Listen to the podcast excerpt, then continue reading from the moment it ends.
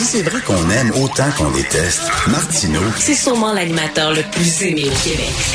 Vous écoutez Martineau. Cube Radio. Ah non.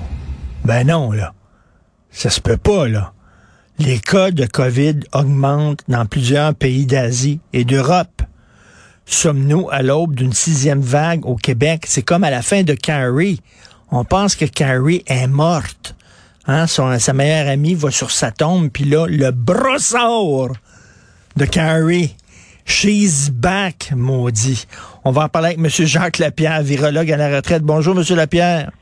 Bonjour, M. Martineau. Monsieur Lapierre, j'aime ça vous parler, vous le savez. Je trouve qu'on a une bonne chimie. Je vous trouve sympathique. Mais taboire, parlant encore de COVID, ça se peut pas. Est-ce que- il faut craindre là, que ça, ça, soit la même chose ici, qu'à un moment donné, ça reparte en fou, les cas?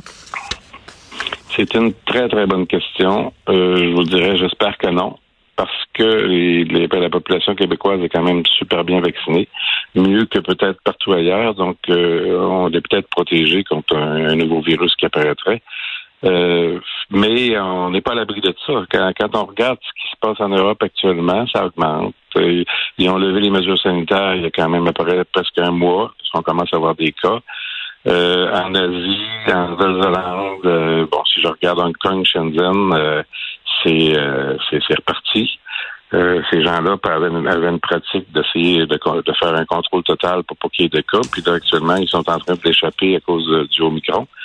Euh, bon, puis là, il y a des gens qui nous disent, ben, ça arrivera pas parce que le printemps s'en vient, ça va réchauffer, donc Mm. on va échapper, euh, on va échapper une nouvelle vague. Ben, c'est parce que euh, à Hong Kong, à Shenzhen, euh, il fait pas froid là.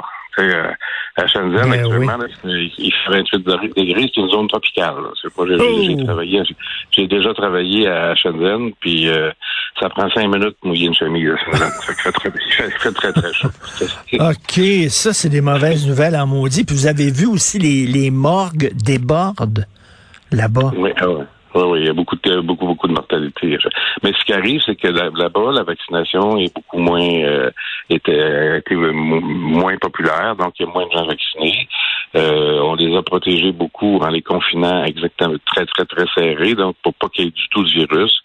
Puis là, ben, maintenant qu'il y a eu une ouverture, ben, paf, tout est, tout est rentré dans, dans, dans ces endroits-là. Donc, ce qui arrivera peut-être pas au Québec parce qu'on est très vaccinés. OK, on a plus misé sur le confinement là-bas que sur la vaccination. Est-ce qu'on, selon vous, est-ce qu'on a levé ici euh, toutes les consignes beaucoup trop vite? Est-ce qu'on y aurait dû y aller un peu plus graduellement? Hum, Ben moi, ça fait déjà un bout que je dis, euh, quand on lève des consignes, on lève une consigne à la fois et on laisse au moins dix jours entre chacune des levées de, consignes pour voir l'effet que ça fait, cette, cette, cette levée de consignes-là. Parce que si on, on lève tout en même temps, euh, on peut plus Ben savoir oui. s'il y a où le problème. S'il y a un problème qui apparaît, là, on ne pourra pas dire ben, c'est à cause de telle, telle chose qu'on a faite puis qu'on a mal faite. C'est-à-dire que soit que tu, tu recommences à confiner tout le monde, ce qui n'a aucun bon sens, parce qu'il n'y a personne qui veut ça. Là. Et puis, euh, ou qu'on fasse, je ne sais pas quoi, mais si si euh, si un virus qui arrive, euh, on va voir là qu'on va être confronté à ce virus-là, il faut être capable de se Ben défendre. oui. Puis le problème actuellement, c'est que là, on regardait toujours du côté de l'Europe, on disait trois semaines plus tard, ça va arriver chez nous, parce que c'était très tranquille du- au, au niveau de l'Asie. Mais là, si euh, on a plein de cas en Europe, puis qu'on a plein de cas en Asie, ben, on augmente encore les chances d'aller chercher un, un réassortant qui qui, fera peut-être pas notre affaire. Puis, ouais. Puis là, en Europe et en Asie, c'est pas un nouveau variant. C'est toujours Omicron, là. C'est toujours Omicron ou c'est le BA2 là, qui est Oui, le, oui. petit frère, le, le petit frère de, de, de Omicron. Euh, au Québec, on ne sait pas combien il y en a de BA2, il y en a, mais euh, c'est c'est pas testé beaucoup. Euh, la santé publique nous dit bon ben là, on arrête les mesures euh, qui sont plus personnelles pour aller vers des mesures plus opérationnelles. Puis pour eux, les mesures opérationnelles, c'est de tester puis de vacciner. Le problème, c'est qu'on teste pas beaucoup. Puis euh, on va on vaccine pas beaucoup actuellement parce que les, les gens qu'il faudrait vacciner actuellement avec la troisième dose, il y en a beaucoup qui ont eu la COVID dans le temps des fêtes. On leur demande d'attendre trois mois. Donc trois mois depuis le temps des fêtes, c'est avril. Donc euh, j'espère que ces gens-là au mois d'avril vont dire bon ben je vais chercher ma troisième dose parce que c'est c'est ça qu'on a besoin pour avoir un vaccin complet. Et là, les autorités savaient qu'en levant des consignes que y a, les hausses repartent. Bon, il y aurait des hausses de cas, c'est certain, mais en même temps, bon, il faut pas que ça dépasse un certain niveau. C'est certain qu'il va y avoir des hausses si on lève les consignes. C'est normal, mais là, il va falloir voir est-ce que ça dépasse le niveau de normalité. Là. Oui, puis en fait, euh, qui est la bonne nouvelle dans tout ça, c'est que ce qu'on voit sortir actuellement, puis on n'a pas beaucoup d'informations, euh, comme par exemple un CHSLD cette semaine qui a eu une éclosion, ben, au moins, ce qu'on voit, c'est que ces gens-là sont pas très malades. Donc, si les gens sont pas très malades, ça veut dire qu'on on aura pas accumulé les, gens dans les hôpitaux, dans les urgences, euh, puis il y aura moins, il y aura moins de décès. Donc, ça, c'est la bonne nouvelle, en fait. Si, si vraiment, euh, ce qu'on constate actuellement, euh, c'est que le vaccin a été efficace, je dirais même très efficace, pour prévenir l'hospitalisation, ben à ce moment-là, euh, c'est possible qu'on on réussisse à passer à travers ça sans qu'il y ait trop d'hospitalisation. Et est-ce que ça veut dire qu'on s'en va vers une quatrième dose de vaccin? C'est pas impossible qu'il y ait un ajustement qui se fasse à un moment donné parce que euh, faudrait voir avec la troisième dose qu'est-ce qui se passe. La troisième dose a été donnée pour augmenter le taux d'anticorps à un niveau euh, supérieur parce que ça avait descendu. Euh, est-ce qu'il y a des données quelque part qui nous disent si cette troisième dose-là est en train de... Les anticorps induits par cette troisième dose-là sont en train de descendre tranquillement? Moi, j'en ai pas vu. Il euh, faudrait voir si, euh, si, parce que là, les, gens vaccinés troisième dose, il y en a beaucoup qui ont été vaccinés en septembre. Ça, veut, ça fait à peu près six mois. Euh, donc, est-ce que le taux d'anticorps de ces gens-là diminue? Moi, j'aimerais beaucoup le savoir. Coudon, euh, deux ans de pandémie, une guerre, euh, des menaces de guerre mondiale, d'attaque nucléaire. C'est quoi après ça? C'est quoi un tremblement de terre? Qu'est-ce qui va arriver exactement? On peut avoir un break, un peu une pause? Ça va, va pas bien. Moi, je regarde tous les jours les bateaux partir de Fort Lauderdale, puis je me dis, je vais-tu finir par embarquer sur un de ces bateaux-là? Ah oui, ça va pas bien, là. Arrêtez la terre qu'on débarque, là. Merci beaucoup. Merci, M. Lapierre. Courage, comme on dit. Merci, Jacques On va souhaiter juste du bon. Euh, certainement. on se parlera à un moment donné d'autres choses. Virologue à la retraite. Merci beaucoup. Pour vous. Merci. Bonne journée, justement. Tiens, euh, on a le moral pas mal à terre ces temps-ci. On va parler à Paul Langevin, qui est psychologue. Bonjour, Monsieur Langevin.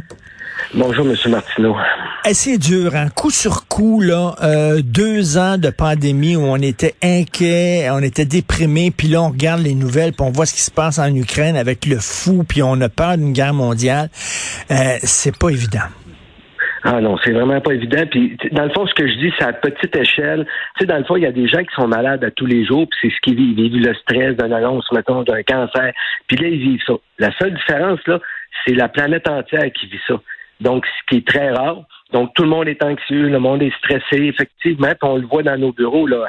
Moi, je suis totalement débordé, là. Ah oui, vous êtes débordé de gens. Qu'est-ce qu'ils vont vous, ils vont voir puis ils disent quoi? Je suis angoissé, je suis stressé, j'arrive pas à dormir? Ben, c'est la plupart du temps, les gens sont très très anxieux. Ils ont de la misère à fonctionner. Euh, oui, ils n'arrivent pas à dormir. Ils ont, même de la misère à vaquer à leurs occupations quotidiennes. On a aussi des gens qui viennent, j'en ai eu une pas plus tard que cette semaine, qui a la COVID longue. Et je vous dis, là, quand je la regardais, je me suis dit, mon Dieu Seigneur, moi, je veux pas pogner ça. Donc, euh, euh, c'est clair que ça vient difficile. Puis, tu, tu l'as dit tantôt, on a rajouté la guerre par-dessus ça. Et on a beaucoup, en ce moment, j'ai été un peu surpris, j'ai beaucoup d'anciens combattants qui me téléphonent ah, oui. ça difficile ce qui se passe en ce moment. Donc, c'est tout, tout un, contexte qui est assez gros au niveau planétaire et au niveau Québec aussi. Là. Euh, euh, mais, ça, euh, Paul, c'est super intéressant, ça. Des, des, anciens combattants qui trouvent ça dur, j'imagine, un, parce que ça leur rappelle des souvenirs, parce que quand ils sont allés au front, mais deux, ils doivent trouver ça dur parce que ces gens-là, leur réflexe, c'est que quand le feu est poigné, ils s'en vont puis ils l'éteignent. Puis là, de voir ça puis de se sentir impuissant, pouvoir rien faire, j'imagine, pour un ancien combattant, ça doit être très difficile. Ben, c'est très difficile. Puis le, pire dans tout ça, c'est que, tu sais, j'ai 55 ans. Il y en a plein qui me disent, des anciens combattants, qu'on devrait intervenir, qu'on comprend pas comment ça se fait, que l'OTAN, que tout le monde n'intervient pas. Puis en même temps, il y en a d'autres qui disent, ben, si on intervient, on va déclencher une guerre. Mais il y en a déjà eu une guerre. Fait que c'est un peu complexe. Là, les gens deviennent anxieux. Puis ceux-là qui ont des, euh, des chocs post-traumatiques, ben, eux revivent encore ben une fois ce qu'ils ont vécu. Et, et, et. Paul, qu'on voit pas la porte de sortie. C'est ça, moi, tu sais, on est des êtres rationnels, puis là, on regarde ça, ce qui se passe en Ukraine, là, puis euh, on voit pas la porte de sortie. D'un côté comme de l'autre, c'est de la chenoute. La même affaire que la pandémie, Christy, on a fait tout ce qu'il fallait faire. On s'est confiné, on est allé chercher nos trois doses, puis là, ça a l'air que ça repart de plus belle. On dit, coudon, tabarnouche, donne-nous un break. Ouais, mais en même temps, tu sais, que quand on regarde l'histoire, moi, je, un, je regarde beaucoup l'histoire. Une pandémie, normalement, ça dure environ quatre ans. Fait que ça, personne nous l'a dit au début. Mais Non. quand j'ai analysé les autres choses, c'était environ quatre ans. Puis c'est ce qu'on voit, là. Parce que oui, euh, on- il va probablement avoir une sixième vague. Je pense que, comme tantôt, le médecin qui était là, je pense qu'on est bien positionné parce qu'on est bien vacciné. Il va y en avoir d'autres. Mais c'est clair qu'on est, euh, on est à risque de vivre ça encore. Puis comment les gens vont se comporter, ben ça va être la même chose que d'habitude. Je te dirais un 75-80% qui va se résigner, qui va dire OK, euh, on va faire ce qu'il faut. Puis on a le 20-25 là, qui mène le trouble depuis tout le début, puis qui va continuer encore, puis qui va nous mettre toujours Mais- un peu plus de pression partout. Mais tu sais, moi, j'ai été un citoyen, je crois, je pense, très responsable. Je faisais at- attention, je, je respectais toutes les consignes sanitaires, je faisais ce que le gouvernement disait. Mais euh, je peux, je peux vous dire là, que si on me dit là, qu'il faut retourner en arrière, puis rester chez nous, puis je sais pas, là, ah, je pense que m'a m'acheter un camion, m'aller à Ottawa, puis m'a m'a m'a faire du bruit. Moi aussi, je- je- je- j'étais j'étais écœuré, là. Je peux. Ben, une chose est sûre, on va avoir le temps de recharger nos batteries, ça c'est sûr, parce qu'on voit que c'est toujours à retardement. Là, les mesures sont levées, fait que là, le printemps arrive, on va, on va quand même recharger nos batteries pendant un petit bout. Là. Euh, oui, Oui. c'est la réaction qui est normale ce matin, mais c'est ça l'affaire, c'est qu'il faut vivre aujourd'hui et non pas penser que dans un mois, un mois et demi, qu'est-ce qui va arriver. Aujourd'hui, Oui. on a presque plus de mesures. On va dehors, on charge nos batteries, on se trouve des activités, on sort, on, on va dans un restaurant, Oui. on sort d'un spectacle, on va s'entraîner. Mais il faut vivre aujourd'hui. Et l'anxiété, c'est ça. Hein? L'anxiété, c'est de l'anticipation. Donc, Hmm. il faut arrêter d'anticiper le plus possible. Puis dehors, dehors, dehors, là. C'est essayer de passer le maximum de temps dehors, puis en profiter, puis rech- recharger nos batteries. Ah oui, puis, puis c'est effectivement ça, parce que oui, on est à risque, mais comme je vous dis, on pourrait plus avoir de pandémie, puis je sais pas, moi je vois sur le médecin, j'ai une pièce, un rein, ou je- tu sais, on est toujours à risque d'être malade. Donc, moi je dis aux gens, là vous êtes en santé, vous vivez bien, vous êtes un peu anxieux, ben sortez dehors, ça, ça se corrige, puis allez consulter, Euh, il y a plein d'organismes, puis aidez-vous là à recharger vos batteries jusque, oui, la prochaine fois. Et, et Paul Langevin, en terminant, là, euh, vous êtes psychologue. Ça, si quelqu'un, mettons, se sent mal puis veut aller consulter, la liste d'attente, c'est quoi? C'est deux ans? Ah, mon Dieu, je pourrais pas vous le dire. Je sais que dans mon bureau, c'est une coupe de mois, mais tu sais, je suis pas le seul professionnel. Il y en a plein. Puis il y a plein de ressources, des fois, à lesquelles on pense pas. Il y a toujours l'info sociale qu'on peut appeler. Oui, ça va être long, mais tu sais, au lieu de, tu sais, je dis aux gens, ben, inscrivez-vous. C'est sûr que si vous trouvez ça long, en plus, vous vous mettez pas sur la liste d'attente, ben, dans quatre mois, là, vous allez dire, ouais, mais là, je veux des, ouais, mais inscrivez-vous à l'avance. Puis en même temps, plus on s'inscrit, plus le gouvernement va être obligé de faire de quoi? Parce que là, ils vont voir que les listes d'attente s'allongent, puis là, ils vont trouver. Tandis que les gens ne s'inscrivent pas en disant, ben, il n'y a pas de place. Moi, je pense qu'il faut faire l'inverse. Plus on va s'inscrire, plus on va démontrer qu'on a besoin de services, plus le gouvernement va être obligé d'agir. Oui. Puis essayer de rire des fois. L'autre jour, j'ai eu un fou rire avec ma blonde. Ça m'a fait tellement du bien, là. C'est incroyable. C'est comme si on m'avait shooté un médicament miracle d'un veine. Ben, vois-tu, j'ai j'ai vécu la même affaire la semaine passée avec un de mes collègues. Hey, je te dis, on n'était plus capable d'arrêter de rire. C'était- une insignifiante. Mais ça nous fait du bien. Ah oui. J'ai dit aux gens, sortez, allez voir des spectacles d'humour. On, a, on a plein d'humoristes au Ben Québec. oui. Puis, hey, donnez-vous une chance de recharger vos batteries. Pas oublier, je dis toujours la même chose.